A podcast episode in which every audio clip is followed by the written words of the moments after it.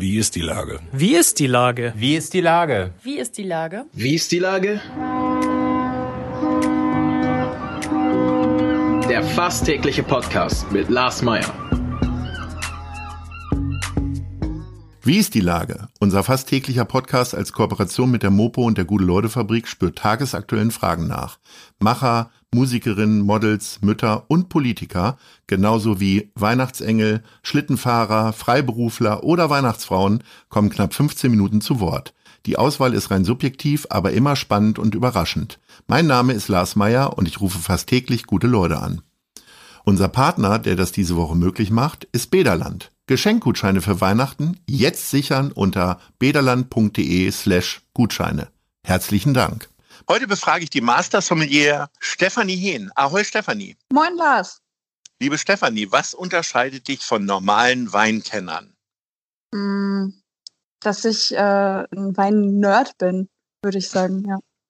Hast du auch gleich besseren Geschmack oder hast du nur mehr Kenntnis darüber?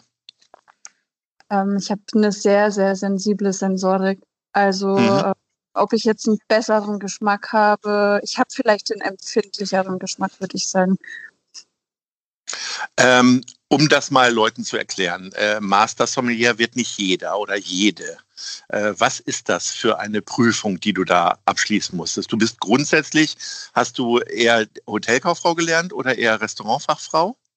Ich habe Hotelfachfrau gelernt. Ja. Ja, und dann ähm, habe ich ähm, diese Prüfung als Hotelfachfrau habe ich in 2005 abgeschlossen und in 2012 habe ich mich in London beim Court of Master Sommelier angemeldet für die erste Stufe.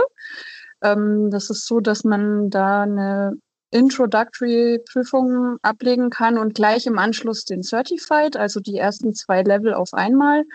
Allerdings ist es so, dass man zu der Prüfung erscheint und ähm, bereits für die Prüfung bereit ist, dass man nicht nochmal einen Kurs bekommt, wo man das gesamte Wissen vermittelt bekommt. Ist nach dem Prinzip wie ein Fernstudium. Dann, ja, in 2016, nee, 2015 habe ich dann die ähm, dritte Stufe gemacht, ähm, den Advanced. Das ist nochmal ein ziemlich großer Sprung dazwischen.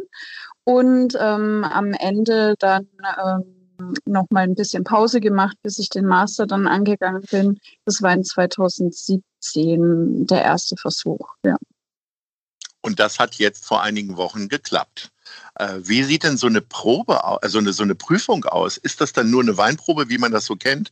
Wird ein bisschen in den Mund genommen und dann ausgespuckt oder und dann wahrscheinlich noch ein riesen Theorieteil oder wie sieht das aus? Ähm, ja, also diese Prüfung ist aus drei Teilen. Also man hat einmal einen praktischen Teil, in dem diverse Restaurantsituationen nachgestellt werden. Ähm, dann hat man einen theoretischen Teil, der ausschließlich mündlich stattfindet. Ungefähr würde ich sagen 120 Fragen äh, in circa einer Stunde. Die Prüfung findet auf Englisch statt und man darf jede Frage, also es geht quasi, der Fragebogen wird nur einmal durchgearbeitet, also man kann keine Recht, keine Fragen zurückstellen. Und dann haben wir ein Blind Tasting. Ähm, dieses Blind Tasting dauert 25 Minuten. Man hat sechs Weine, davon sind drei weiß, drei rot und man muss diese nach einem Schema beschreiben und hinterher erkennen und benennen. Ähm, es ist äh, ja ein Deductive Tasting, also die Idee ist, dass man nicht äh, sich wie den Blick in die Glaskugel den Wein überlegt, den man draus machen will, sondern dass man den Wein beschreibt und am Ende erkennt, was es ist, aufgrund der Beschreibung. Ja. Und ähm, Genau, so war das. Wie bist du zum Wein gekommen? Dass du, ich meine, das ganze Ding hat jetzt acht Jahre gedauert. Äh, also Nerd ist, glaube ich, schon fast untertrieben, oder? Wo hat die Weinbegeisterung angefangen? Wann hast du dein erstes Glas Wein getrunken? Ähm, richtigen Glas Wein habe ich, glaube ich, erst so in der Ausbildung getrunken. Ähm, davor vielleicht mal irgendwie genippt, aber das ist ja als Jugendlicher schmeckt es ja noch nicht so richtig. Ähm, ich habe äh, in einem kleinen Familienunternehmen gelernt, die auch ein Sternerestaurant hatten. Und äh, glücklicherweise haben die dort auch so Weinbegleitungen zum Essen angeboten. Und dann versteht man irgendwie, wenn mal wenn man mal ein paar unterschiedliche Weine probiert hat, dass es große Unterschiede gibt ähm, im Geschmack und dass es super spannend ist, ähm, was man alles über den Wein lernen kann, also über die Geografie, das Klima, die Geschichte. Ähm, es ist ein schönes Thema gewesen, über das man dann auch mit den Gästen sprechen konnte. Und da habe ich eigentlich ja durch die Arbeit erst die Liebe zu dem Produkt entdeckt. Also vorher war jetzt nicht das Interesse, dass mir Weine besonders gut geschmeckt haben und ich deswegen das lernen wollte, sondern es war wirklich eher ein Bestandteil meines Berufs. Und da dachte ich, das ist eine Richtung, da kann ich vielleicht mich vertiefen und darauf spezialisieren. Ja dass es dann so viel Arbeit ist, wie es jetzt letztendlich war, was man da alles lernen musste. Äh, ich glaube, ich hätte es vielleicht nicht gemacht, wenn man es mir vorher gesagt hätte. Okay, das ist also eine Warnung an all die, die das vielleicht auch nochmal machen wollen. Warum eigentlich in London? Weil es europaweit so wenig Leute gibt, die das machen wollen? Also mit wie vielen Leuten bist du jetzt geprüft worden und haben das bestanden europaweit? Also wir waren dieses Jahr wirklich eine ganz kleine Gruppe. Normalerweise gibt es zwei Prüfungen, immer im Sommer schon eine Prüfung für Leute wie mich, die dann schon Teile hinter sich haben und im Herbst noch eine zweite Prüfung für ähm, Teilnehmer, die quasi bei äh, Null anfangen.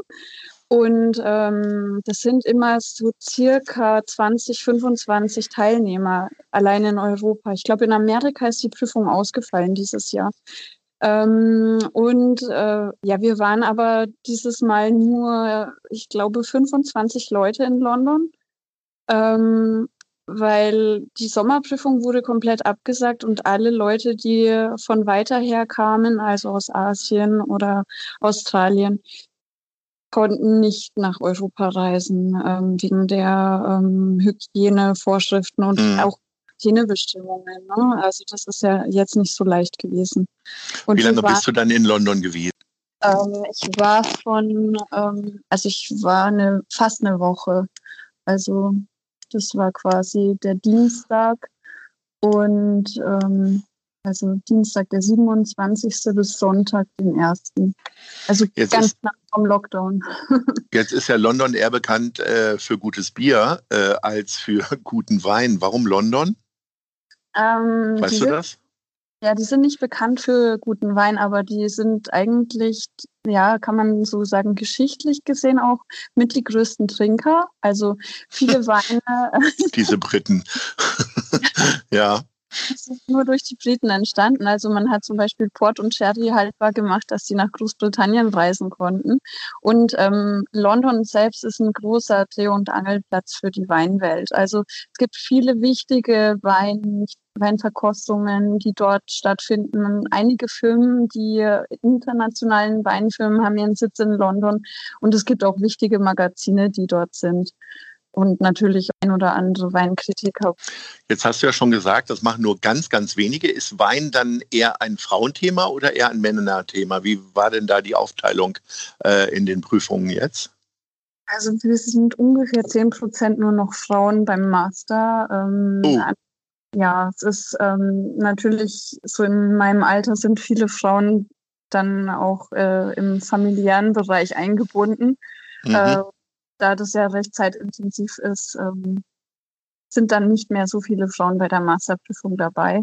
Ähm, wir hoffen natürlich, oder was heißt wir, also ich denke, die, ähm, ich äh, bin vielleicht jetzt wieder mal ein gutes Beispiel, die dann andere Frauen vielleicht motiviert, das durchzuziehen. Ich glaube nicht, dass man sagen kann, dass Frauen oder Männer bessere Verkoster sind oder bessere Sommeliers. Das kann man wirklich nicht daran festmachen, aber Klar wird eine Frau ab einem gewissen Alter dann ein bisschen unflexibel vielleicht, weil man dann Wie halt ist denn das mit dem, mit dem Geschmack? Ähm, ist es, du hast ja vorhin schon gesagt, als Jugendlicher trinkt man nicht so gerne Wein, schmeckt das nicht. Ist es dann irgendwann so, dass man ähnlich wie guter Rotwein auch im Alter dann einfach äh, besser wird mit der Zunge? Weißt du da mehr drüber? Ich glaube, dass man das schon als junger Mensch gut schmecken kann, aber man muss ähm, die Art zu verkosten und erstmal lernen. Also am besten ist, man hat jemanden, ja, im besten Fall einen Sommelier, der einem zeigt, wie man Wein verkosten kann, was man alles im Wein riechen muss, worauf man achtet und genauso auch über den Geschmack.